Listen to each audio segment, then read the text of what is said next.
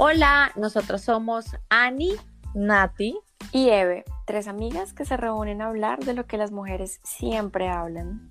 No somos psicólogas ni profesionales en temas de relaciones humanas, somos simplemente tres amigas reunidas a echar chisme contigo. Te invitamos a que te sientas identificada.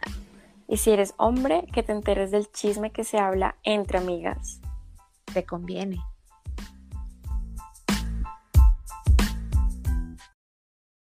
Hola, hola, hola a todos, ¿cómo están? Dos semanas sin vernos, Dios mío, me hacían muchísima falta a todos, verles las caras a todos, echar chisme, hablar. Hemos tenido muchos inconvenientes, como les dijimos en el episodio pasado, tenemos muchos cambios técnicos que no se pueden no nos permiten como reunirnos y dedicarles tiempos a ustedes, pero les juro, les juramos que los hemos extrañado mucho. Y hoy estoy contenta porque tengo a alguien todos aquí siempre estamos como en confianza, pero hoy tengo a alguien como invitado, se los, se los presento, es Pablo Monsalve, y él me conoce mucho por dentro porque es mi psicólogo. él me ha visto llorar. Yo les he contado que yo casi no, no me gusta llorar frente a las personas y con él me he permitido llorar y me he permitido eh, contar cosas que de pronto no, no cuento como tan en voz alta. Y es lo máximo estoy súper contenta que haya aceptado. Muchas gracias por venir a un episodio con nosotras. En serio, es, además de que es muy sabio, es muy divertido porque es algo, un factor importante en este podcast que es la diversión y es muy acertado con la manera de, de conducirte al sendero del Señor. Siempre hablamos del sendero del Señor. Él sabe, él sabe dirigirte de la manera más adecuada. Yo como lo describo y como él me hace sentir cuando yo no me sé comportar y no me sé alinear, es como si fuera un computador y él me dice inicio, programas, archivos, clic izquierdo, así tal cual, así aprendí yo a, a, a controlar mis emociones en los momentos que sé que me estoy desfasando. Y este tema, el día de hoy, es un tema que hemos estado todos desde cualquier perspectiva, pero es un tema en donde las personas se desfasan, no todas, pero se pueden llegar a desfasar y son los ex locos. Pero bueno, primero, Pablo, muchas gracias por, por estar. ¿Te quieres presentar, contarnos eh, tu, tu, experiencia, todos tus títulos, tú que eres lo máximo, porque no te deja presentar? ¿Cómo estás? Carambas, no, después de tanta flor, uno que dice.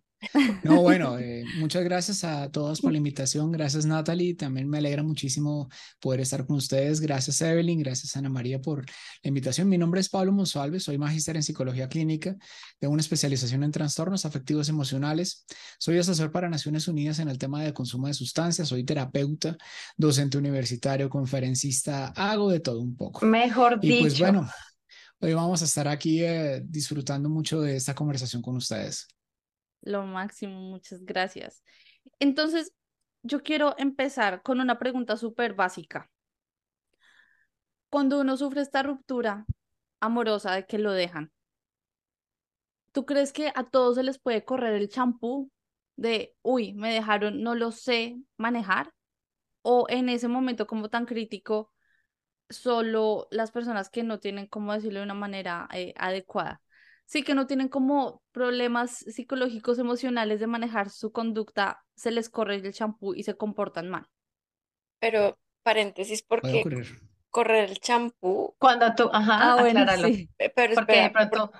yo creo que eso es un término muy colombiano y tenemos audiencia de, de, en muchos países. Correr el champú es cuando alguien como que se sale de sus casillas, como que tiene un momento de locura ahí y puede tener comportamientos que no son normalmente típicos a cuando uno termina una relación, que algo le pasa y como que se altera psicológicamente. Entonces ya, Pablo, por favor, ilumíname.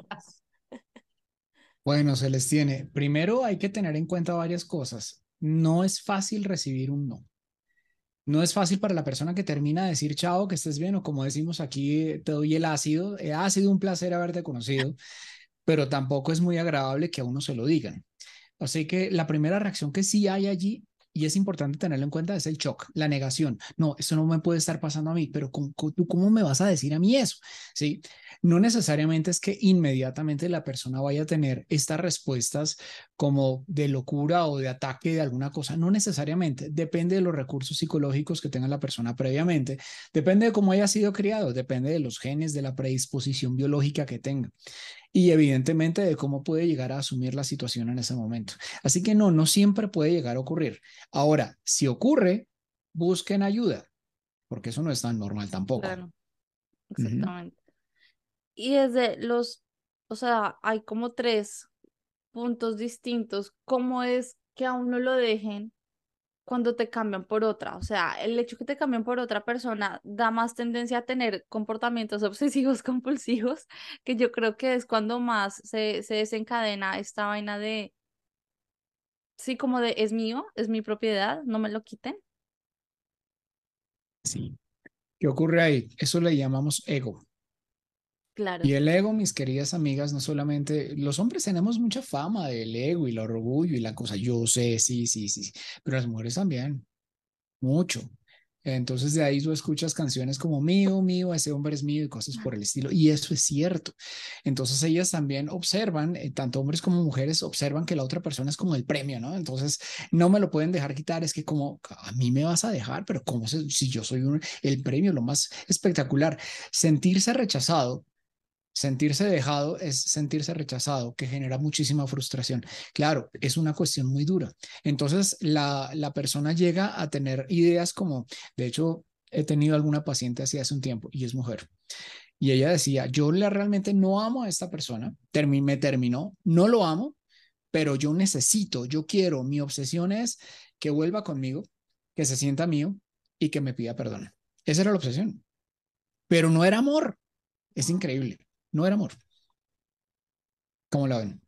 Eh, eso me recuerda algún caso hace unos años, no sé si Nat se acuerda, de, de que siempre hay mujeres así, ¿no? Que realmente no lo aman, pero, pero tienes como esa sensación de que tiene que ser mío. Eh, una chica que conocí que inventó, inventó hasta un embarazo y todo y enviaba foto, eh, ecografías y era, todo, todo era falso. Entonces digo, ¿hasta dónde puedes llegar un ex? ¿Hasta dónde puedes llegar el poder de alguien? Y más que las mujeres tienen el poder de decir, es que yo estoy embarazada y ese es como la, e, el anclaje, ¿no? Estás- te vas a hacer papá y te va a tener toda la vida acá conmigo.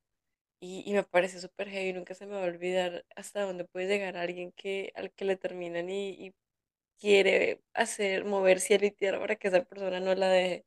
Es O los que, o los que intentan, o lo que am- amenazan, ¿no? Que dicen, me voy a matar si me dejas o te voy a suicidar. Y hay gente que lo hace. Hay En esa situación, por esas situaciones heavy. en una situación así, uno cómo se debe comportar. Si la Mm, persona está amenazando con hacerse daño, con me voy a matar, con uno como, ¿cuál es la forma correcta de comportarse? hay muchos mitos al respecto. Y la primera es, eh, hágalo. El problema es que decirle eso a una persona que viene con ese intento probablemente lo haga. Ya, entonces no, esa no. Pero sí, la idea es como llevarla suave, sí, ok, hagamos una cosa, hablamos mañana eh, y mientras tanto busca ayuda. Si quieres, llamamos al 123 o al 911 o dependiendo de donde se encuentre en el lugar del planeta. Y además de esto es eh, que la persona, es decir, digamos que el hombre es el que empieza con la manipulación. La mujer entonces también tiene que resguardarse porque esa manipulación puede ser en contra de él mismo o de ella. Entonces, una cosa es que yo me pegue o que yo me corte o que yo me haga algo, pero en un arranque de ira puede llegar él también a afectarlas a ustedes. Entonces, la idea es, llévela suave en ese momento. Sí, mira, hagamos una cosa. Hablemos mañana con más calma. Vamos a, cada uno va a su casa, tú llegas allá, yo llego acá, y al otro día, entonces ahí sí, con todos los, los elementos de seguridad. Es importante tener en cuenta esto porque eh, ahí viene el otro asunto de la conducta suicida, ¿no? Entonces no es bueno torear a, esas, a este tipo de personas. Pero también hay que recordar que no todas las personas que dicen que hay un mito bien interesante. La mayoría de personas dice, si lo dice, no lo hace. Y si no lo dice, entonces sí lo hace. Y si lo hace, entonces porque ya está llamando la atención, no necesariamente. Muchos intentos suicidas son eh, más como por manipular o por culpar a la otra persona. Ya, intentos, no necesariamente todos tienen que hacer por eso, ¿de acuerdo? Pero en este tema de manipulación sí.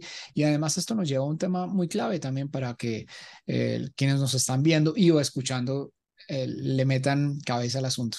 Escojan bien. Si uno no escoge bien desde el puro principio, no hay nada que hacer. La elección de pareja es vital y tristemente no nos enseñan eso.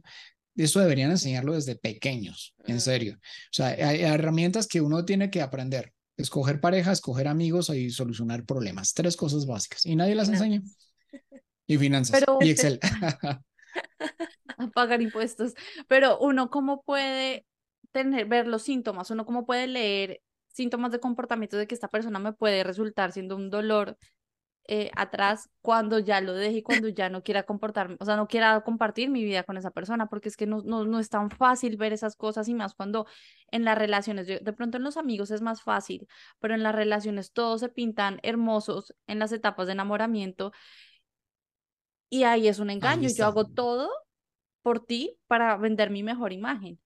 ¿En qué momento se, se, se, se deslumbra, se, se cambia? El resumen de cómo debería ser de, para responder la pregunta y es muy sencillo. Pasos para escoger pareja. Ok. Si tienen cómo anotar, este es el momento. Pasos para escoger pareja. Sí, vamos a salvarle. De hecho, son las fases del noviazgo, ¿no? Más bien, todavía no estamos hablando de elección, las fases del noviazgo. Ya, la gente se las salta. Ustedes ven las películas hoy en día, entonces está el tipo hablando con la niña ahí en el bar. Hola nena, ¿cómo estás? ¿Quieres una copa? Y siguiente escena, los dos están en la cama y de repente la siguiente escena es, oye, ¿cómo es que te llamas? ¿Quieres que te pida un taxi? Y eso es lo que le venden a la gente, una cosa súper rápida. Pues no. Primero, ojo, cuerpo, traducción, observe la víctima. Identifique con quién se quiere meter. ¿Ya? Segundo, ojo, ojo, cuando los dos ya se conocen, hola, ¿cómo estás? ¿Qué es de tu vida? Toda la cosa. Tercero, paso importantísimo, la amistad. La amistad es por lo menos saber con quién vive, me le meto a la casa, veo si tiene perro, cómo trata el papá, cómo trata la mamá, ¿ya? Listo. Después de eso viene la decisión. Oiga, ¿me gusta o no me gusta? ¿Yo qué quiero? Si vamos a ser amigos, no hay lío. Entonces somos best friend forever, no hay problema. Pero si hay gusto y la cosa es como mutuo, entonces entramos en un proceso muy importante y muy delicado, que es el proceso de la conquista. Y en este proceso de la conquista es donde, como bien dice Natalie, uno no ve. Por eso es que las personas que se cuadran sin ver se convierten en novios. No vio. Novio. Y luego los papás dicen que ese no era. Porque no vio. Esa no era. Pero es que ahorita, Dime. ahorita, ahorita estamos como en una generación que ya no existe la conquista, que ya se perdió como las carticas, que ya se perdió la década de canciones, que ya se perdió el 20 voy a recoger antes de ir a cenar, ya es como nos vemos en el restaurante, agarras un taxi y me avisas cuando llegues. o sea, como que toda esa etapa de, de, enamoramiento que uno es como, ay, tengo mariposas en el estómago, ya no existe. Mm. Sí, precisamente por eso es que las relaciones de hoy son tan eh, líquidas, se deshacen muy fácil, por cualquier cosa. Y, eso es lo que pasa. Entonces, ¿qué es lo que ocurre? Y aquí hay varias cosas que tener en cuenta. ¿Por qué digo que la conquista es tan importante? Porque primero, el que conquista es el hombre. Entonces ahí es donde mucha gente me empieza a mirar raro. ¿Cómo así que el que conquista es el hombre? ¿Pero qué es que le pasa a este man? Sí. ¿Qué es lo que ocurre? En el tema de la conquista, el hombre es el que empieza a dar los primeros pasos. Niñas, eh, ustedes son las que deciden nosotros simplemente proponemos, ustedes deciden. O sea que la, el premio para nosotros es que nos digan sí. Ahí sí, como dice el filósofo contemporáneo Ricardo Arjona, dime que no y me tendrás pensando todo el día en ti buscando la estrategia para en sí. Mándame un sí camuflajeado. Ah, ok. Pero ahora, ¿qué es lo que estamos viendo? Primero, que nos saltamos al tema de la conquista. Segundo, que ahora las mujeres son las que llegan y le dicen al tipo, no sé, uh, venga papi, cuádrese conmigo. Claro, pues eso el tipo va a decir, pero un momento, mi rol no es este, mi rol no es el de aceptar, sino el de proponer, ¿ya? Y por si fuera poco, como no vemos a la otra persona de manera objetiva, y esta es la parte clave y difícil, es que en conquista intentemos ser objetivos con lo que estamos viendo. Es decir, qué limitaciones, qué fallas, qué defectos tiene esa persona y preguntarme, ¿será que yo me puedo acostumbrar, puedo vivir con esas fallas y errores del otro o no? Si yo digo, ah, qué carajos, hagámosle, como decimos aquí en Colombia, ya que jue madres, metámonos, pues usted se, se, arriesga, evidentemente, todo es un riesgo, pero la idea es minimizarlo a través de la decisión objetiva de este tipo de cosas. ¿Qué hacemos en la conquista? Nos arreglamos, por fin el hombre se baña, por fin el hombre se limpia las orejas, se corta las uñas y se echa loción. Claro, y la niña entonces saca sus atributos y su cosa, pero no están mostrando la realidad. Entonces toca ser muy objetivo y además utilizar el, el paso anterior, que es la amistad, para mirar con quién me estoy metiendo. Al mirar todo ese tipo de cosas, uno ya entra en, ah, ya sé con quién es que me estoy metiendo. Y uno se vuelve responsable de sus decisiones. No es, no con frases que yo escucho como, Ay, es que usted no era así, usted era tan diferente. No, siempre fue así, usted no lo quiso ver hay que tener cuidado con estas fases. Ahí está la de respuesta. acuerdo. ¿Y tú crees que esto puede llegar a ser como hereditario? O sea, se puede volver un patrón de comportamiento en la familia. Es claro que, sobre todo en el mundo de hoy, suena muy, em, no quiero ofender a nadie otra vez, pero siento que hoy en día todo el mundo tiene ansiedad, todo el mundo es bipolar, todo el mundo tiene desórdenes psicológicos de comportamiento de una forma u otra, o sea, como que antes nuestros papás y nuestros abuelos eran como a la maldita sea, no tienes tiempo para sufrir, dale, tienes que dar soluciones. Nosotros, de una manera u otra, no sé por qué, sí tenemos el tiempo para deprimirnos, para sentir ansiedad, o sea, no sé si es como que antes se, se ocultaba y ahora sí, pero se puede ser que, digamos, el papá se suicidó, entonces ella tiene, eh, no sé, eh, probabilidad de suicidarse y entonces mm, si no me deja, si me dejas me, me mato como mi papá y entonces mis hijos van a tener esos problemas y se va a pasar, o sea, como que es una conducta aprendida de cierta forma, como que esto se va volviendo como una ola, una bola de nieve de familia en generación en generación o no tiene nada que ver. Pero esas es, una, biológicamente sí hay una predisposición, desde lo biológico, pero además Ok. súmale, si además de lo biológico hay un elemento de aprendizaje y encima de todo la persona no tiene ni idea de cómo solucionar problemas o cómo afrontar la vida, pues es un caldo de cultivo, pero no es que sea automático, no es que si mis papás me les pasó, entonces yo también, no necesariamente. Hay una predisposición. La idea es prevenir a este tipo de personas si vienen con predisposición para que aprendan herramientas de vida. Pero Claro. pues sí, efectivamente, el- y sí hemos notado también eso. Hoy eh, la gente se parece, muchos, mu- especialmente lo, que la- las, las generaciones que de hoy, se parecen más a Jack Sparrow que a nuestros abuelos, Sí, loquitos, borrachos, como, tal cual. pero chistosos. Sí, Chistosos. chistoso, eso sí. Con muy buen sentido del humor, por lo menos, sí, sí hay. Eso sí. Y si por el contrario la persona, el ex loco, no amenaza con hacerse daño, sino con hacerte daño a ti. Ujú. Que, ha- o sea, suena muy, muy lógica la respuesta, pero a veces no es tan lógica cuando uno está metido en una situación así, que todo es como tan abrumador. ¿Qué es lo más Sí. inteligente? Eh, no buscar ayuda de una. Eh, infortunadamente, ustedes ahí, eh, las mujeres son bastante más frágiles a nivel físico, a nivel psicológico, por todo ese, todo ese tipo de elementos sociales y culturales.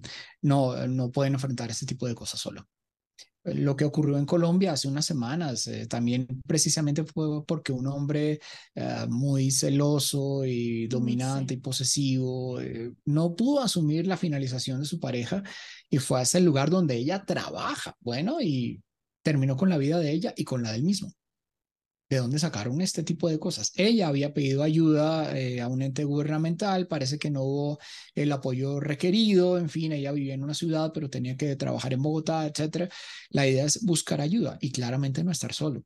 La idea es en, el, en este tipo de cosas de buscar ayuda es también colocar una caución, una orden de restricción para que la otra persona no se acerque. Eso sería lo ideal. Y claro, por favor, no anden solas. O sea, eh, yo sé que ustedes pueden solas, yo estoy totalmente seguro, pero es que estamos hablando de una amenaza. Entonces es mejor tener cuidado y tener todas las prevenciones. Pablo, Sí. yo quiero preguntar algo. Claro, dime. ¿Tú por qué crees que los hombres les cuesta tanto buscar ayuda cuando realmente sienten que la necesitan? En mi caso, yo sí, yo necesito ayuda, yo sé que la puedo buscar, pero a los hombres les cuesta decir y aceptar que la necesitan y es no, yo estoy bien, yo puedo asumir esto solo, yo simplemente voy a dejar pasar el tiempo y voy a estar bien. O Yo tú quiero- que eres psicólogo, tú que eres psicólogo, crees o, o tienes pacientes que aceptan como, no, te estoy buscando porque realmente eh, lo necesito o somos más las mujeres o nosotras las que tomamos más esta decisión? Disculpa, me quiero agregar, sobre todo que los hombres dicen, se escucha más de los hombres, los psicólogos son para los locos. Exacto. Entonces, no, entonces como que no aceptan la ayuda de, de, de sentirse vulnerables, no, no quieren sentirse vulnerables ni aceptarlo al- ante la sociedad. Bueno, hay varios términos aquí ¿O tú qué interesantes. Bien, lo, lo primero es que sí es más complicado que los hombres en términos generales busquen ayuda, sobre todo cuando es con pareja. Es decir, en la mayoría de, de terapias de pareja, quien realmente me consulta inicialmente es ella. Y ella es la que motiva a su pareja, a su esposo, a la persona con la que conviva para entrar en un proceso terapéutico. Difícilmente es un hombre. He encontrado quizás unos tres o cuatro casos en donde es el hombre que le dice a ella, oiga, ¿sabe que necesitamos ayuda? Sí, pero generalmente es la mujer. Y la otra de por qué no, eh, perdón, y a nivel individual sí he notado que últimamente, más o menos como desde un poquito antes de pandemia, ya los hombres están buscando ayuda porque se dan cuenta de sus dificultades, están notando que miércoles ya no rindo igual, eh, ya no duermo lo mismo, eh, o estoy teniendo unas sensaciones de ataque de pánico, incluso ellos mismos los identifican. Pero eso también tiene que ver con la educación de la cultura, precisamente como decía Natalie, eh, y, no, es que los psicólogos son para los locos. no, de hecho, todos estamos locos entonces, porque uno necesita psicólogo todo el tiempo. Miren, cada vez que hay una crisis, uno necesita con quién hablar. Ejemplo, Usted va a ser mamá, necesita psicólogo, porque tiene que entrar en una nueva fase. Ah, su hijo está creciendo, necesita psicólogo. y así su, su hijo entra a la edad de la caca. Sí, la edad de la caca, más o menos como los tres a seis, de los de los dos a los cuatro años, que se necesita psicólogo, usted y su hijo. llegaron a los 15 eh, y tiene problemas con su pareja y etcétera, ¿sí? Entonces la gente como que ya está cayendo en cuenta. Eh, y, pero en términos generales, los hombres no buscamos ayuda no porque no mostremos vulnerabilidad, sino porque de alguna manera creemos también que nosotros podemos con todo. Eso es bueno, pero también es malo. Una cosa es creer que yo puedo con todo y otra cosa es convertirlo en realidad. De ahí vienen las promesas, ¿no? Sí, yo te bajo la luna y las estrellas, pero papi, hágale, baja el, no veo la luna, no veo las estrellas, ¿dónde están? Ah, no, yo, yo lo dije, pero no, tiene que ejecutarlo. Y eso también tiene mucho que ver con eh, elementos culturales actuales. Wow. Ahí va. Yo tengo una pregunta, Pablo. ¿Tú qué crees que es lo más sano para poder sobrellevar este momento de ruptura? Porque ya hemos visto que hay personas que no se toman muy bien el rechazo. Ya hemos visto que hay personas que se vuelven medio locos y dicen, no, no lo amo, pero tiene que ser mío por una cuestión de ego, de que esto es mío y nadie me lo quita. Entonces, ¿tú cuáles son los elementos que recomiendas que tenemos que tener en cuenta al momento de enfrentar una ruptura? Se le tiene. Pero recontra que se le tiene. Es más, esto es, eh, esto es como un... Lo primero que hay que hacer, si a usted lo votaron, primero, asúmalo. La vida no es una persona. Uno tiene proyectos personales, uno tiene crecimiento personal, uno tiene unas ideas, unos estudios, y si no tiene estudios, entonces algún plan tiene, enfóquese en eso. O sea, asúmalo. Segundo, enfóquese en usted mismo en lo que usted quiere, antes de ella o de él. O sea, es que a veces colocamos a la pareja como si fuera el Génesis, ¿no? Entonces algo así como... Antes de ti no había todo, era oscuridad y tinieblas. Eso no es cierto. Uno también tenía vida, sí, o sea, uno tenía amigos, tenía vida, tenía música, tenía millones de cosas. Pues bueno, enfóquese en usted, retome esas vainas. Tercero, como digo yo, no le eche vinagre a la herida. Y es esa vaina. Hombre, se ponen a escuchar música, eh, a ver las, las series, la maratón de Netflix, todas lacrimógenas, entonces ven 20 veces Titanic y lloran porque, no sé, no tengo idea. No, no hagan eso. O sea, si quiere llorar, listo, llore, tómese un tiempo eh, y limite su tiempo de duelo. Está bien, perfecto. O sea, mi duelo va a ser, ejemplo, una semana y de aquí en adelante ya hago lo que sea para salir.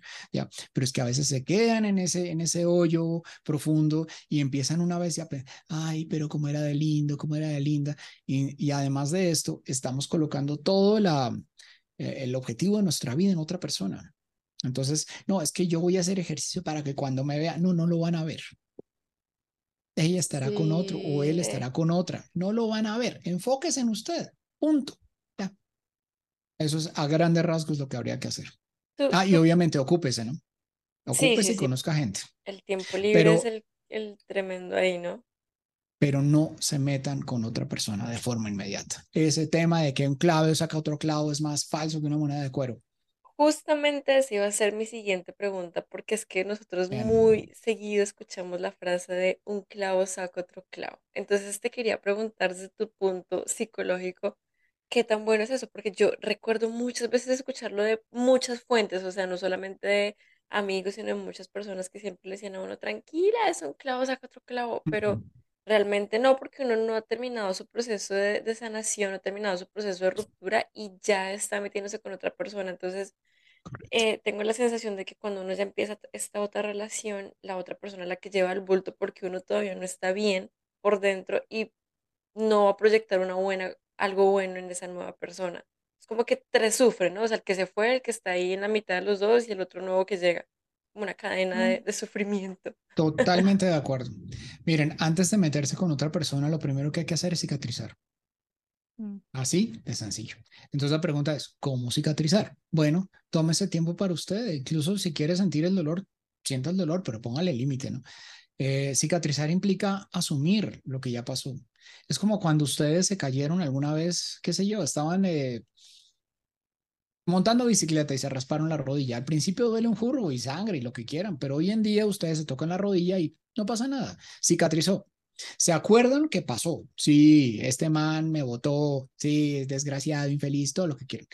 Pero yo usted dice, ya lo superé, yo puedo salir adelante, ya no siento nada. Ah, en ese momento entonces, ahí perfectamente métase con quien se le, tampoco quien se le dé la gana, escojan bien, pero ese es el momento para hacerlo, no en despecho, no en rabia y menos en necesidad, porque eso implica algo así como decirle a la otra persona, a la que, al, al nuevo o a la nueva, hazme feliz. Claro. Ahora, ustedes se imaginan también el cuadro de la vida real. ¿Ustedes se imaginan este cuadro? A ver, ella eh, está despechada porque el novio la votó. Ella se consigue un nuevo, una nueva pareja. La nueva pareja y ella se van a bailar. Están bailando, ella y la nueva pareja. Y de repente suena la canción que ella tenía con su ex. Ella entonces cambia, se pone a llorar, baja su estado de ánimo, se pone mal. El nuevo novio le pregunta, oye, ¿qué te pasa? Entonces ella responderá, no, es que mi ex, ¿dónde está? ¿Dónde está? No lo veo. Es que no está aquí. No, es que no está aquí. Está aquí. El problema es que no cicatrizaste. Puede que hayas terminado tu relación. De acuerdo. Pero el tipo todavía está en tu corazón. Y si no es el tipo, es el recuerdo del tipo o lo que yo llamo estar enamorado del amor. Idealizar lo que no fue. Es que fue tan lindo, un tipo maltratador, golpeador, así, re- mejor dicho, la dejó Sí. como un alce. y ay, no es que fue tan lindo. No, usted está enamorada del amor. Quizás estaba Sí. imaginándose una relación alterna que no existió. Eso sí puede llegar a pasar. Así que cicatricen antes de meterse con alguien más. Yo tengo por decir una cosa, porque yo aquí pensando eh, en mí misma, esto de que un clavo saca otro clavo, yo he dicho que sí funciona, pero ahora que tú lo dices, sí funciona porque ya el clavo se cayó solo, entonces no había un clavo. Pensándolo bien. claro. Simplemente Sí, uno estaba no había enamorado del amor, uno estaba enamorado del amor y de las expectativas que tenía la persona y por eso una persona nueva pudo entrar tan rápido porque en realidad no había nada, uno se estaba aferrando, era de un clavo ahí que estaba sostenido por ahí por los laditos, pero yo he visto mucho que la cambian por, o sea, es, es la pareja. Entonces, en este caso es un- una mujer, entonces a la mujer la cambian por otra. Y entonces esta mujer trata de cambiar el clavo consiguiéndose un novio rápido, porque como mi ex ya tiene novia, yo quiero tener un novio también para estar a pareja. Y entonces ya está como una competencia de, ay, se fueron de viaje, bueno, yo también me voy de viaje. Ay, eh, le compró rosas, tú no me has comprado rosas, cómprame rosas y la historia. Y entonces como que en realidad no están viviendo su relación, sino que están viviendo la relación de el exnovio que ya está feliz con otra y están diciendo como, ay, no, ella eh, debe estar feliz con ella, pero a mí me montaba el carro. Ese carro está asuntado de mí, no de ella. Entonces como que en realidad no evolucionan y no dejan como que la vida la sorprenda por estar aferradas al pasado. Entonces como que tienes toda la razón. Yo he dicho en podcast pasados que un clavo saca otro clavo, pero no, no, no me crean. Es No, de hecho, un clavo que intenta sacar otro clavo lo que deja es un hueco en el corazón inmenso. Claro. Porque entonces nadie nunca jamás en la vida va a ser suficiente para quitar el dolor o el, el recuerdo o la imagen o la idealización del anterior. No, nadie nunca va a ser suficiente. Nunca. Entonces vamos a necesitar de no un clavo, sino una caja de clavos y luego una sierra. O sea, no, eso no, no, no va a funcionar. Tiene que cicatrizar primero. Dime, Evelyn. Yo quisiera también agregar que a eso que dice Nati, uno tampoco debería estar pensando o viendo los nuevos avances del ex con su nueva novia, ¿no? Porque es que eso me parece tan, como que no Mm. lo permite a uno de verdad sanar, estar ahí pendiente de las Es redes, estar, sí, estar pendiente de todos los movimientos que está haciendo, porque uno no saca nada estando ahí pendiente de esa persona que ya no hace parte de la vida de uno, o sea, Hay- yo he escuchado frases de que, ay, es que bloquear es para débiles cuando uno bloquea por redes sociales o algo así, pero yo siento que es tan necesario a veces para la salud mental de uno no ver qué está pasando con esa persona, o sea, desearle el bien, chao, vaya con Dios y ahí, lo, si te vi, no me acuerdo, porque es que estar, estar pendiente, tiene una nueva novia, se fueron de viaje, le regaló flores, ahora están en tal lado, eso uno lo, lo, lo mata horrible. Fatal. Uno no vive. Uno no vive por uno. Entonces, ¿uno qué hace? Ya no tenemos relación, pero sigo viviendo por ti. No, no, no, no. Yo tengo que vivir por mí. Y si hago alguna, algún bloqueo en lo, en lo real, también lo tengo que hacer en lo virtual. Me explico. Imagínense que ustedes tienen la foto de su, como le digo a mis estudiantes, novio, machuque, pullón, folla amigo, amigo obvio, peor es nada o casi algo. Tienen ahí la foto, ¿ya? Y terminan. Ustedes cuando terminan con su pareja en la vida real cogen esa foto, la doblan, la queman, la guardan, lo que ustedes quieran, pero la quitan del lugar. Pero no lo hacen en las redes sociales. Entonces siguen todavía teniendo las fotos de, por ejemplo, y encima stalkean, que es básicamente voy a espiar lo que está haciendo mi pareja, mi expareja. ¿Ok? No. Si usted eh, no quiere tener más recuerdos, simplemente bloquear. Y bloquear muy bien lo que dice Evelyn, estoy totalmente de acuerdo. Bloquear no es de débiles. Bloquear implica seguir adelante. Bloquear implica ya pasó, sigo adelante. No voy a quedar llorando todavía por el primer crayón que se me partió. No, sigo adelante.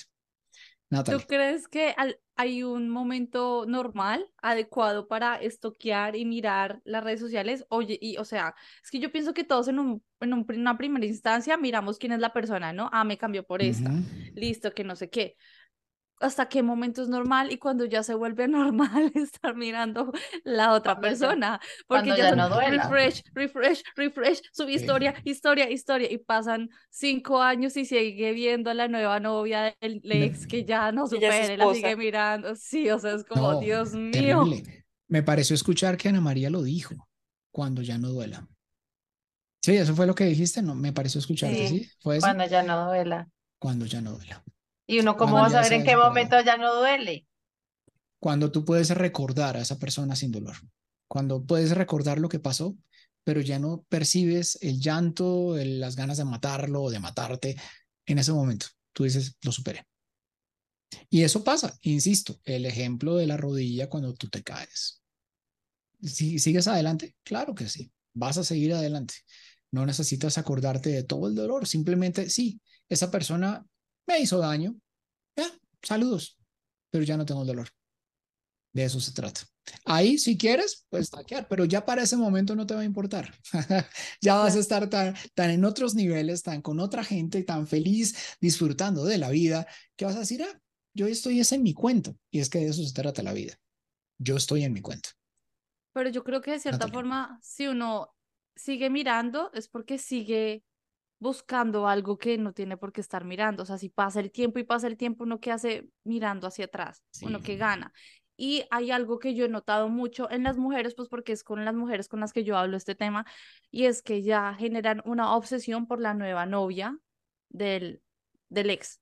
Entonces, yo creo que ya pasan a querer ser ella, a querer vivir la vida de ella, a querer vestirse como ella, ser como ella, o sea, como que llega un punto de admiración en donde, o sea, de verdad, yo creo que todas hemos escuchado a una amiga que dice, es que me obsesioné con ella y se compró esta blusa Wow. y yo quiero esa blusa porque se ve súper linda y, y yo quiero una parecida, pero no quiero que se dé cuenta.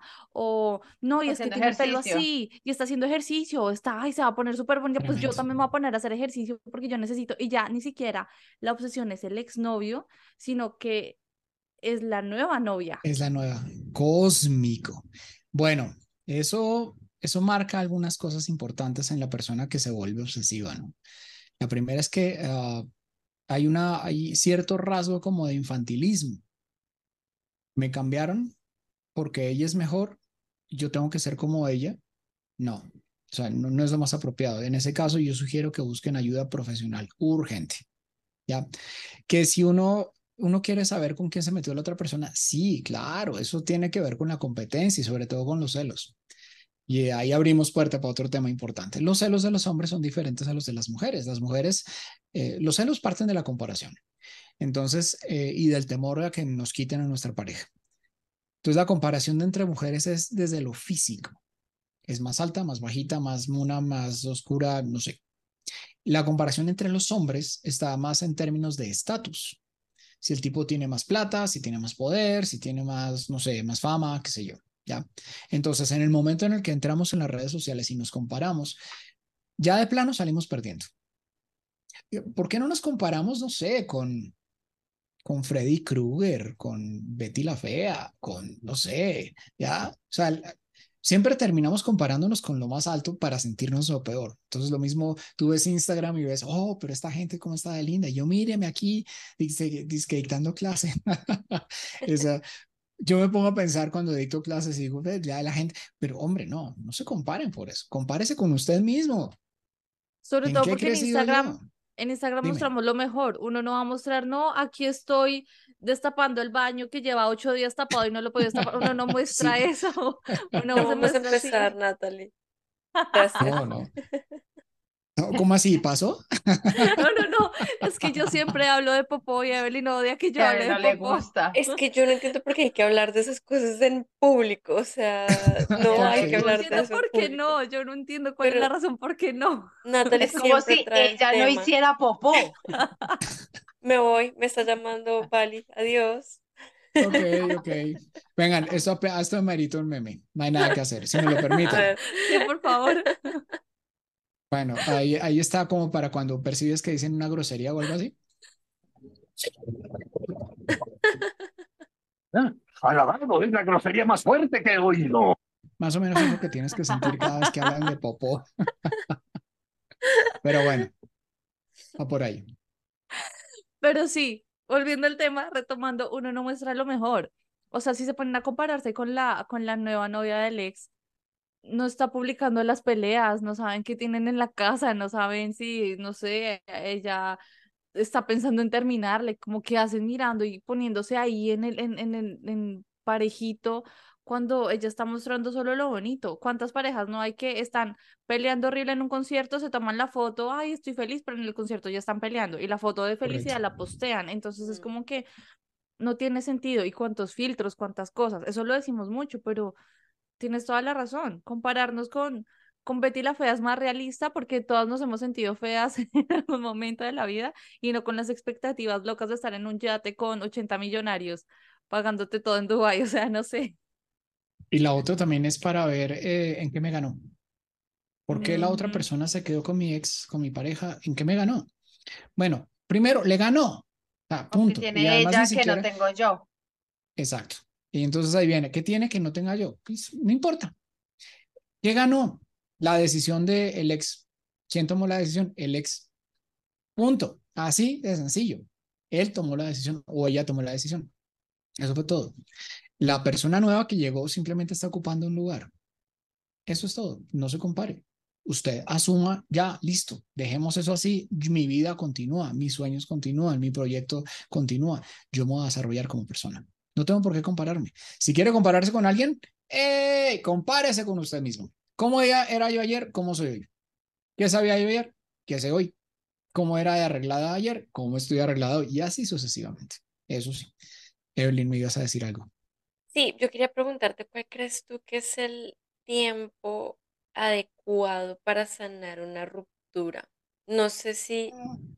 dependa de cada persona, no sé si tú digas, mira, yo me acuerdo que mi mamá tenía un dicho y era que es que uno tiene que guardarle luto al que se fue, ¿no? Y ese luto era más o menos como de un mes y ya después ya oh. todo es, todo es bienvenido, pero que yo tenía que guardarle luto, no porque alguien se haya muerto, sino porque se terminaron una ruptura. Pero entonces, ¿tú cuál crees que es el tiempo recomendable para que uno de verdad eh, interiorice todo lo que ha pasado, eh, se dé el tiempo para, para sufrir de cierta forma, para sentir el dolor y ya decir, ya, sea, estoy lista para, para conocer gente nueva o estoy lista para estar sola porque no siempre que terminamos con alguien hay que volverse a cuadrar con otra persona, sino que a veces es más rico estar soltero después de esa relación tormentosa y, Mm. y uno se da cuenta de los placeres de la vida y de la soltería Mm. hasta que, hasta que Mm. llegue el indicado, ¿no? Hasta que llegue el Evelyn no está teniendo flashbacks de nada, ninguna rumba, No, ¿no? jamás, no, nunca en la vida. no, que- pero no, me, me encanta son el brillo de los ojos cuando lo dijo. Eso sí. No, me tienen que brillar, el, el brillo de los ojos es para el matrimonio. Yo ando muy felizmente No, casada. me, me alegra. No, pero no bien. puedes negar que gozamos Uy, estando no, solteras. no. Aquí no se le niega a Sí, total. nada. Nosotras tuvimos una época de soltería en la que rumbeábamos juepucha, en Bogotá. Eso no había quien nos detuviera y la pasamos delicioso. Pero ya llega un momento en que uno dice, ya no quiero seguir rumbeando. Ya me cansé Sí. de todos los fines de semana igual. Y ahorita ando muy feliz. Pero claro, o sea, O es que sea que, todas, todas o sea que en esa época, en esa época les decían ¡Diablos, señorita! algo así. ¿Y ustedes? Eh, sí, sí. Ok, no hay tiempo. Oh, Esto no es por cronómetro, es por brújula. Primero tienes que saber para dónde vas. Si no, va a ser muy complicado. wow. No es por cronómetro, es por brújula. Primero tienes que saber tu dirección. Y una vez que te, ya te encaminas en tu dirección, vas a ir avanzando. A medida que tú avances, ya se te va a olvidar el tiempo. Claro, la, la mayoría de personas que llegan a consulta es, eh, me dicen, no, pero es que yo quiero olvidar, o me dicen, yo quiero volver. Perfecto, un momento, pero ubiquémonos. Yo no puedo hacer que vuelvan, pero yo le puedo ayudar a usted a, a asumir la pérdida. Porque yo no puedo con- traer a la otra persona a decirle, Oiga, discúlpame, ¿usted por qué le rompió el corazón? Venga, ¿sería tan amable de volver con ella? "Puedo hacer eso". No, pues sería la locura. No, asumámoslo entonces. Y aquí el asunto es que las personas están absolutamente perdidas cuando llevan mucho tiempo o cuando perciben que su relación fue muy intensa. Entonces no saben cómo despegarse. Porque de tanto que tú estás con una persona, empiezas a adquirir sus gustos, sus amigos, sus tiempos, sus actividades y te olvidas de ti. La idea es que tú sigas siendo tú. Es decir, que se acompañen y que se complementen, ¿de acuerdo? Pero no es que te conviertas en la otra persona. Eso es lo que hace tan difícil la pérdida, la ruptura.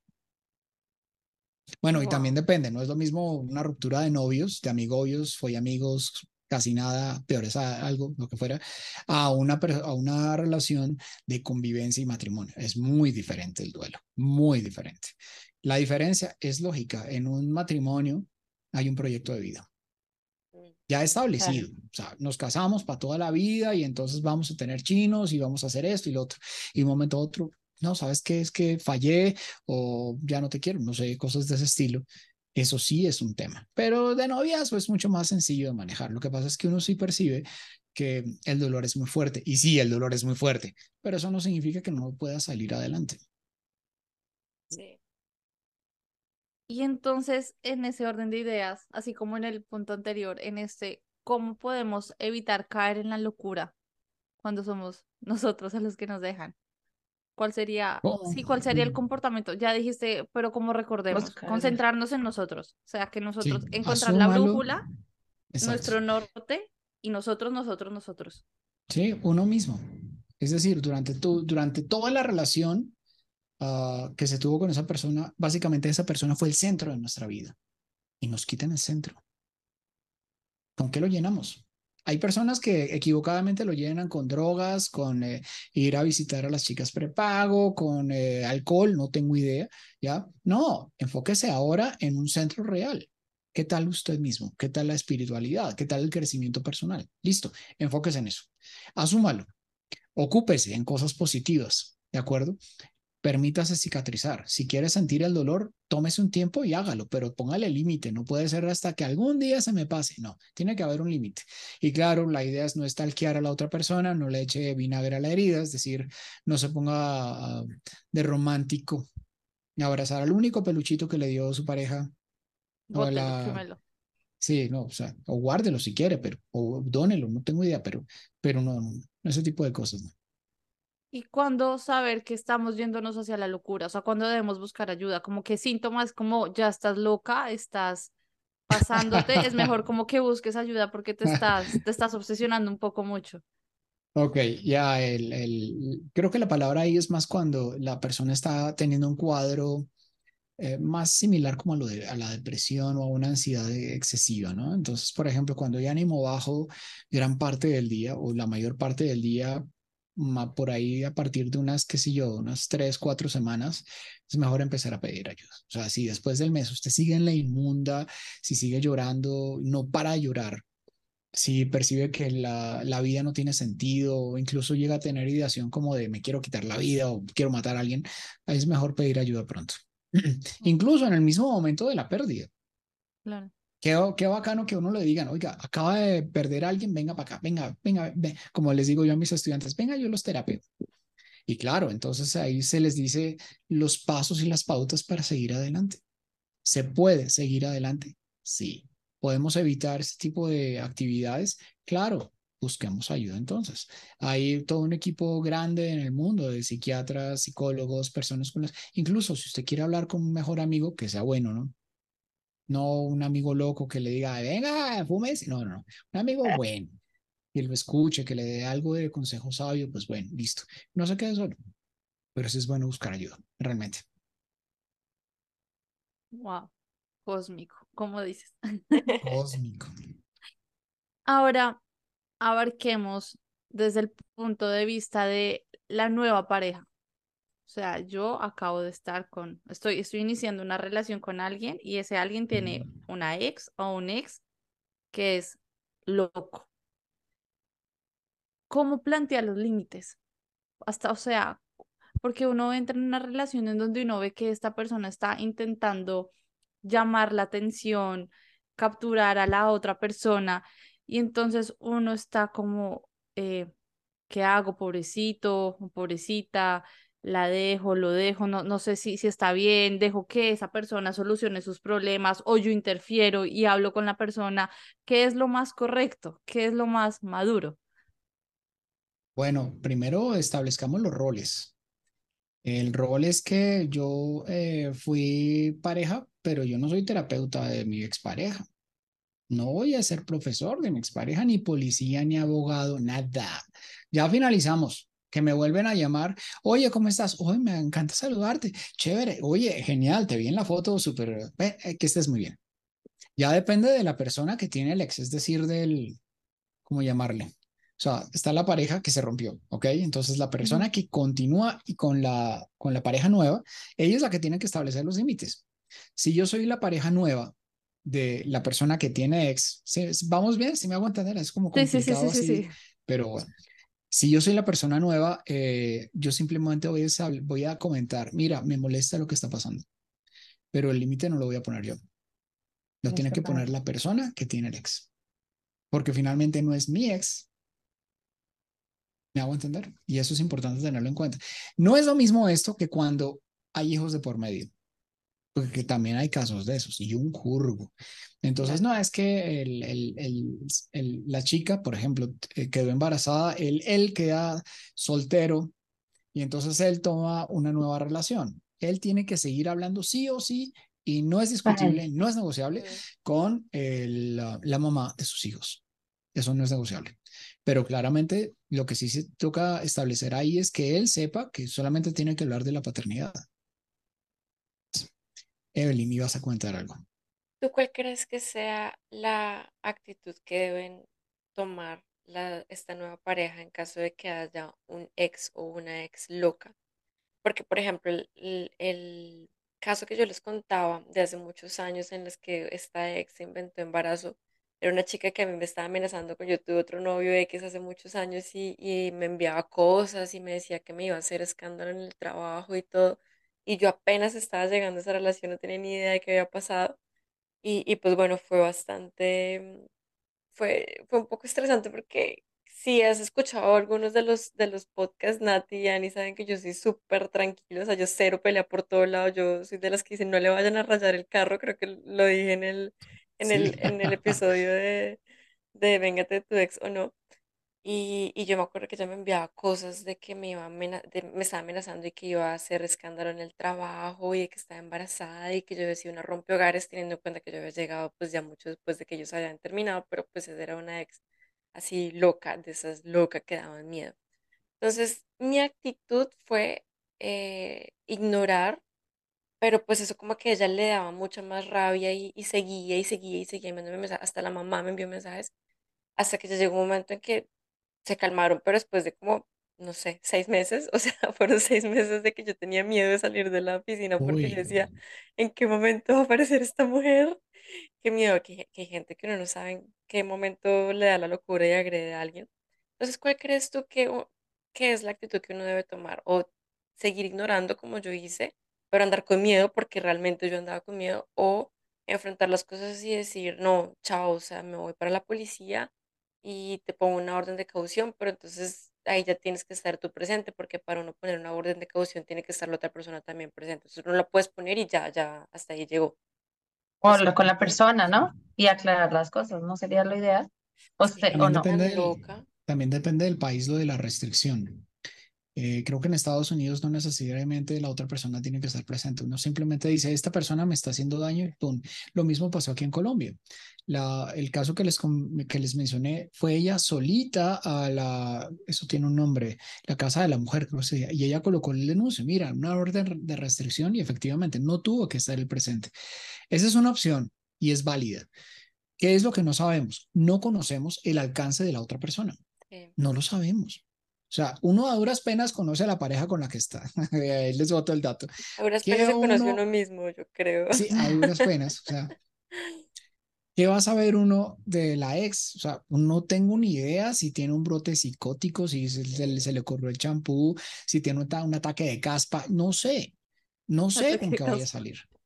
Entonces, ¿qué hay que hacer en ese caso? Claro, todas las medidas preventivas habidas y por haber, no andar solo, hacer el tema de la restricción si es el caso, o sea, meter ya la, la parte jurídica, la otra persona o se calma o se calma. Claro, el, si lo que tú hiciste fue extinguir, básicamente es no le voy a parar bolas. El problema con la extinción es un proceso psicológico, así se llama. No vamos a extinguir a la persona, se, se extingue desde la conducta, aclaremos. El proceso de extinción básicamente es disminuir una conducta, ¿ok? Pero hay un problema. Yo no puedo extinguir la- ciertas conductas de trancazo porque generalmente la persona incrementa su conducta en ese momento.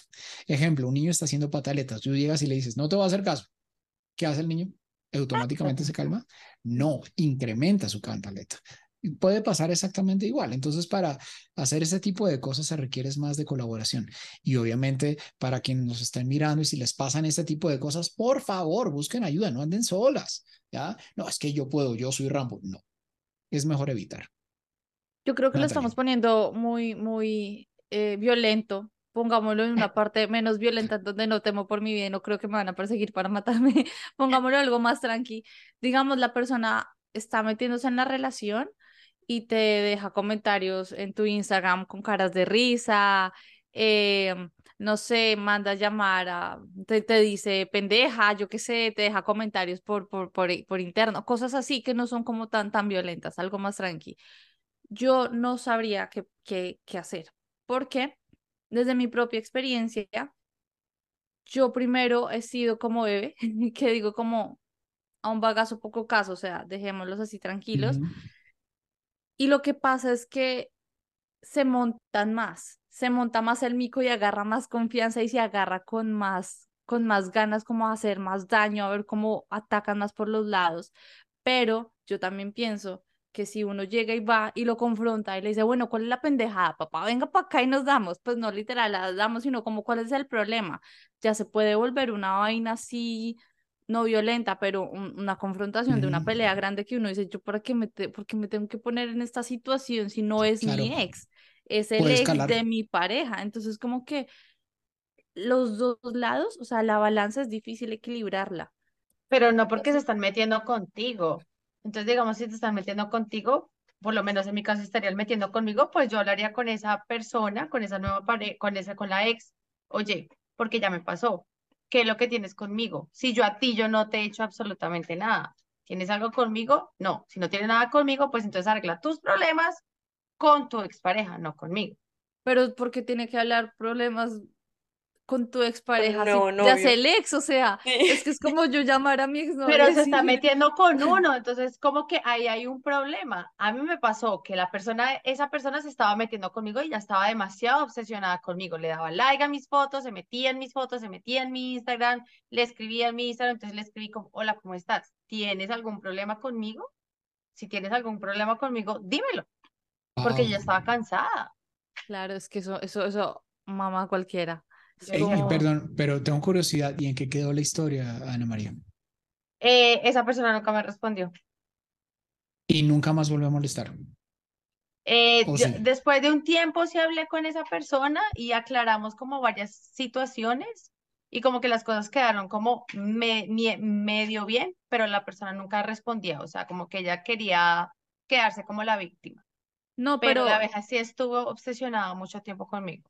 Pero sigue atacando de manera anónima, porque si te atacan de manera anónima. A veces lo sigue haciendo. Entonces, O sigue ¿Cuánto tiempo ha pasado desde eso? Desde que comenzó hasta la última vez que mandó mensajes y cosas de esas. Eh, las primeras, eso pasó hace como seis, siete meses y esa persona duró como que 15 días haciendo eso hasta que le hablé. Así que dije, ya me cansé y le hablé. Intenté hacer lo mismo, pero yo decía como, yo no soy loca, yo no, yo no soy ese tipo de persona. Entonces yo estaba intentando hacer lo que ella estaba haciendo y yo decía, no, no quiero ser como ella porque esa no soy yo. Entonces como que lo dejé de hacer y dejé que ella lo siguiera haciendo para que ella se diera cuenta que la loca era ella. Hasta que le dije, hola, ¿cómo estás? De buena manera. Mire, hola, ¿cómo estás? Ta, ta, ta, yo soy Peranita. Quisiera saber cuál es tu problema conmigo. Si tienes algo que decírmelo, me lo puedes decir con todo el mundo. Veo que te obsesiona y te encantan mucho mis fotos. Quisiera saber cuál es el motivo de tu, de tu stalkeada todos los días en mi, en mi Instagram. Y la vieja no me respondió. Pero todavía princesa. la ataca por, por, por anónimo, no, todavía de manera incógnita te escribe cosas. No creo que no lo ha vuelto a hacer. Espero que no lo vuelva a hacer. Muchas gracias. Ah, Ok, Pero sí, yo sí lo, yo sí le hablé, o sea, puede que no sea pertinente, pero en mi caso, yo sí lo vi así, porque ya me estaba cansada. Sí, también depende del contexto. Es decir, aquí el ataque era como más por redes sociales, ¿ya? Pero también, también pudo haber, pudiste haber encontrado un escenario diferente. ¿Qué pasa si te hubiera respondido? Sí, es que la odio, la detesto, la voy a destruir, voy a hacer todo lo posible para que no tenga seguidores, para bajar en las páginas, no tengo idea. Pudo haber pasado eso también, ¿ya? Entonces el tema es, está bien la confrontación, pero uno tiene que ver, es que eh, es, un, es una ruleta rusa porque uno no sabe con quién se va a encontrar. Entonces, usualmente lo que, lo que se haría ahí es el tema de no pararle bolas hasta que se le baje y dejar como un tiempo prudencial y luego sí, oiga, ¿qué es lo que le está pasando? Sin embargo, insisto, las dos son riesgosas. Cualquier cosa puede pasar. Y podemos pasar, y, ese es el peligro, mis queridas amigas, porque estamos en esta época en donde lo virtual ya no se, ya no hay esa diferencia entre lo virtual y lo real. Entonces pasamos muy fácilmente de un dislike a voy a hacerte daño físicamente. Pasamos muy fácil a hacerlo. Y si no lo hago yo, pues mando a alguien o, o incluso puedo hacer un grupo, eh, no sé, un grupo de Facebook, un grupo de odio en contra de las tres niñas de las tres en punto, porque es que todas son terribles. No sé, no falta la niña por ahí. Es que las tres son lindas, lindas, lindas, yo fea, fea, fea, fea. no sé, y puede llegar a pasar. Entonces hay gente que, que, que, que es convencida y se vuelve un grupo de odio. Puede llegar a ocurrir. Insisto, es que esta es una época diferente. Ya, aquí todo lo que tú digas puede ser usado en tu contra, incluso hasta cuando te defiendes. Tristemente cierto. Pero es bueno también, o sea, la idea sería eh, como redundando ya la cosa. Por una parte, como no pararle bolas hasta que llegue el punto de decirle, bueno, ahora sí, ya me cansó, ¿qué pasa? Si vemos que hay un agravamiento, entonces se pide ayuda adicional. Esperamos que no, que esa persona nos esté viendo y entre, entre en razón. Si nos estás viendo, por favor, con todo el corazón, en serio, busca ayuda. El dolor hay que sacarlo. La venganza nunca es buena. Mata el alma. el envenena. Eh, Me encanta el mensaje. Eh, entonces, ya retomando, uno como pareja que tiene derecho a exigir al novio o novia que tiene una ex tóxica o tóxico y que no tiene derecho a exigir. Tiene derecho a decirle, me lo bloqueas y le lo puteas y le dices, no te vuelve a llamar porque si no voy yo y lo casco, o, o, o, o uno no tiene derecho a decirle a la otra persona qué hacer o qué no hacer. Va más en la Bueno. voluntad de cada persona. Depende. Eh, Es que el, el tema de voy y lo casco, bueno, depende, primero, la, la persona que tiene el ex es la que se tiene que encargar. Uno, como novio nuevo, no puede llegar a exigir. La palabra exigir aquí no aplica. La idea es como, oye, estoy molesto con lo que está pasando, me está inquietando, me preocupa ese tipo de cosas, no me siento bien en la relación. Mientras tú tengas este tipo de comunicación con tu ex, eh, te sugiero que finalices las cosas porque así no podemos continuar. Es una relación de dos, no de tres. ¿Ya? Entonces, la otra persona, la que tiene el ex, entonces sí tiene que tomar ese tipo de decisiones, pero es libre. No es por una exigencia y mucho menos ese ultimátum de o es el ex o soy yo, porque pues entonces si es el ex, pues no está usted, mi amigo. Sí, qué boba. Ah, Sí, o sea, no, la decisión la tiene que tomar la persona que decide libremente estar con uno. Pues entonces, si, si, no, si va a estar con uno, pero también va a estar con el ex, entonces, ¿qué hace? ¿A qué juega? Mm. No, no, no. O sea, ubíquese. Si usted ya tu- tuvo una relación, chao. Y hay algo importante aquí es saber decir no. No lo digo por ustedes, pero ustedes se los digo. Es que hay unos no que no son muy contundentes. ¿ya? Por ejemplo, yo le, a mis estudiantes les enseño a decir no. ¿Quién no creyera? Hay cinco pasos para decir no. Pero rápidamente hay un paso que es decir no, es expresarlo. Y es decir no fuerte. No, pero no ese como el que muchas dicen, Ay, no. ese no, ese no me suena Significa como a sí. convénceme, convénceme, a ver, ya casi. No, es no, no es no, punto. Y ya. Y no es, no te voy a volver a hablar, te ya, chao, adiós. Y yo estoy en otro cuento. Es también darse el lugar uno mismo y obviamente a la pareja nueva, pero empezar por uno mismo. Si no, entonces vamos a quedar en este bucle sin sentido de me llaman y yo vuelvo a caer y entonces vuelvo a confundirme. No, ya tome una decisión. Está en el camino. Pues siga andando. Claro. Bueno, mi última pregunta, ya como para cerrar. eh, ¿tú crees, tú has visto, según tu experiencia, que desde la pandemia este tipo de comportamiento se ha disparado? ¿O, o crees que la gente, tú nos has dicho, la gente ha empezado como a buscar más ayuda últimamente, sobre todo también los hombres, que antes no se veía? ¿Y tú crees que la pandemia ha tenido algo que ver con esto? Sí, mucho. Hay varias cosas que pasaron durante la pandemia. Primero ya, ya habíamos, ya había como un boom bastante grande de la problemática de salud mental. Mm, Um, pero en pandemia se exacerbó por la sensación de soledad, de desconexión que hay con las otras personas, la sensación de eh, soy importante, pero solo para mis redes sociales, no para la vida real. Ah, yo soy importante porque me ponen likes, pero no tengo ni idea quién me pone like. Yo necesito hablar con alguien que, esté ahí, que me mire a los ojos y que me diga, eh, sí, mira, pasa esto, y no simplemente una manito arriba, tenemos que ir más allá. Eso por una parte. La otra tiene que ver con un tema que eh, me parece muy importante también, sobre todo con los hombres, es la fragilidad masculina. Eh, el día de hoy hay una crisis de masculinidad impresionante. Muchas personas, cuando yo hablo de masculinidad en la universidad, me miran mal. Me dicen, uy, profe, usted es un machista. No, no hablo de la verdadera masculinidad, que implica proteger, proveer, cuidar, liderar, tener iniciativa, ¿sí? ser servidor. No el, impositivo o agresivo, no, no, pero hay una crisis allí y esta crisis también se exacerbó durante la pandemia, porque eh, nos dimos cuenta los hombres que no sabemos ser hombres. Y entonces la, una cantidad de, de, de pacientes hombres llegaron también con este tipo de crisis, de dificultades, de yo no sé qué hacer, o sea, yo ya no sé cómo hablarle a una niña, me da hasta miedo. Ah, Como dicen por ahí, eh, me da miedo cederle la, la silla del bus a una niña porque eso se convirtió ahora en mil maneras de oprimir. Entonces ya no le podemos decir a una niña, oye, ¿cómo estás de bonita? sin que le echen a uno la policía. Claro. Entonces, ese tipo de cosas. Y por si fuera poco, em, también el, el, el tema de la comunicación cambió muchísimo. Ya no podemos expresarnos igual. Entonces, claro, los, los hombres en general se sienten muy mal y empiezan a pedir ayuda también a ese nivel.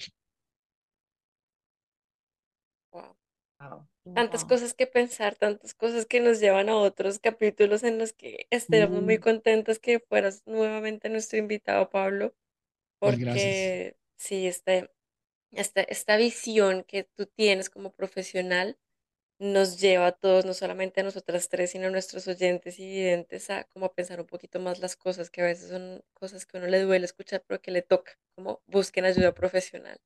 Exacto, de buscar realmente ayuda cuando, cuando uno se siente en ese, en esa situación. Y además estamos en un mundo en donde todo el mundo es experto en redes sociales, pero no se acercan a hablar realmente con los expertos. Entonces todo el mundo, sí, pone un celular, se graba y ya, todos saben hacer de todo, pero en realidad la gente estudia para ayudarnos a, a lidiar con nuestros problemas y nuestras cosas. Entonces, totalmente de acuerdo y tú lo ves en primera persona, o sea, tú más que nadie tienes eso ahí cerquita y lo conoces y, y, y estudias los casos. Entonces sí es súper necesario súper importante. Sí, es cierto. Como tú lo dices, ahora 7 mil millones de personas, cada una con un celular, todos podemos opinar. Pero Exacto. el problema aquí no es la opinión, es la verdad. Entonces la verdad se diluyó en medio de tanta opinión y ya no sabemos a quién creer o a quién escuchar. Eso es cierto. Yo les agradezco mucho la invitación y cuando quieran se le tiene, si no se le consigue, mejor dicho, súper, la pasé muy Pablo, rico. Gracias. muchísimas gracias. Eh, así, A va- vas a ustedes. volver pronto, estoy segurísima, o sea, más, más rápido que tarde, estoy Sí. segurísima. Cuando digan, Me encantó este digan. episodio. Muchas gracias por todo. Y gracias a ustedes, todos. muchas gracias. Gracias a todos también por escucharnos. Em, perdón nuevamente por este retraso Por estar de tan perdidas. semanas. Sí, sí, sí. Pero aquí estamos. Y aquí Nos vemos volvimos. pronto. Sí, muchas gracias a todos por escucharnos. Bye. Nos vemos el otro lunes si Dios quiere, si no hay problemas técnicos. Bye. Gracias.